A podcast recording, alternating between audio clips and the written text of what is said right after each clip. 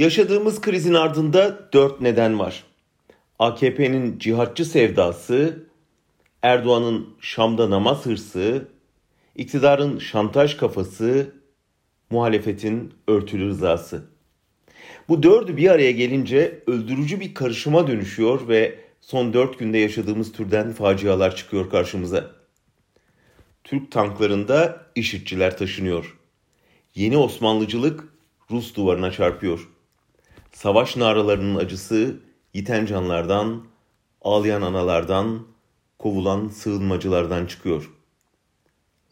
Uçurumun yamacındaki savaş oyunu korkulan sonucu yarattı.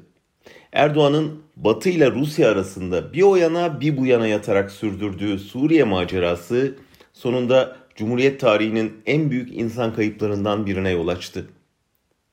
Erdoğan yeniden Gezi'yi gündeme getirerek, espriler yapıp gülümseyerek yaşanan hezimeti gölgelemeye çalışsa da artık çok net görünüyor ki girişilen macera Türkiye'yi hiçbir çıkarı olmayan bir bataklıkta cihatçıların safında savaşa sokuyor.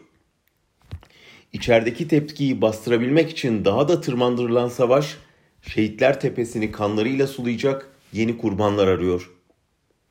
Batı'yı tekrar oyuna çekebilmek için yapılan şantaj, mültecileri sınıra, daha doğrusu ölüme sürüyor. Ve yenik başkumandan 36 cana mal olan saldırının ardında Rusya'nın olduğunu bilmezmiş gibi şimdi Moskova'yı iknaya gidiyor. Ankara Bahar Kalkanı operasyonuyla Şam'a, mülteci kozuyla Batı'ya şantaj yaparak, Moskova'ya kah diş gösterip kah alttan alarak, Suriye'de cihatçılara hamilik yapıp Türkiye'de mülteci karşıtı bir ırkçılığı kışkırtarak ateşle oynuyor. Esad kendi toprağından çekilmez, Rusya İdlib için ikna edilmez, batıdan beklenen para gelmezse kendi yaktığı ateşin ortasında kalan Erdoğan o halde herkes yansın der mi?